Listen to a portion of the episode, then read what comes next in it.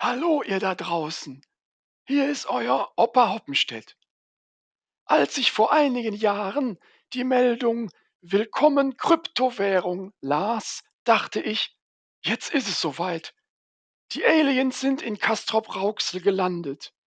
Nach zehn Pilz und fünf kurzen habe ich dann langsam verstanden.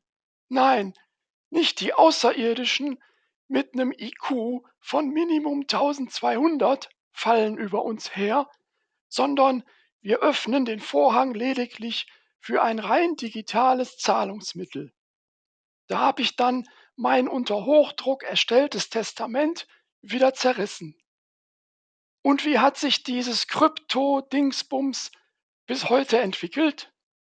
Ich würde sagen, wie ein von der gesamten Großfamilie gemästetes Schwein.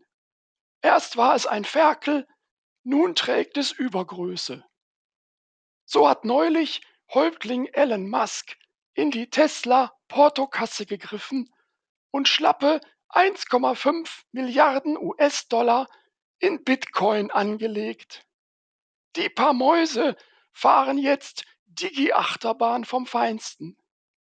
Eine Investition in ein Start-up, weg vom PC, zurück zu den Rauchzeichen, ist dagegen eine sichere Bank. Was macht das eigentlich mit uns allen, die wir in der Regel unser Geld mühsam verdienen und keine große Fantasie aufbringen müssen, um es gleich wieder auszugeben? Tja, Risikofreudigkeit kennt meistens nur der Reiche. Aber wer viel gewinnt, kann auch viel verlieren.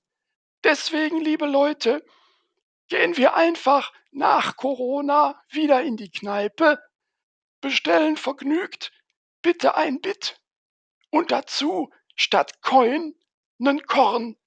Prost! Ach nee, tschö.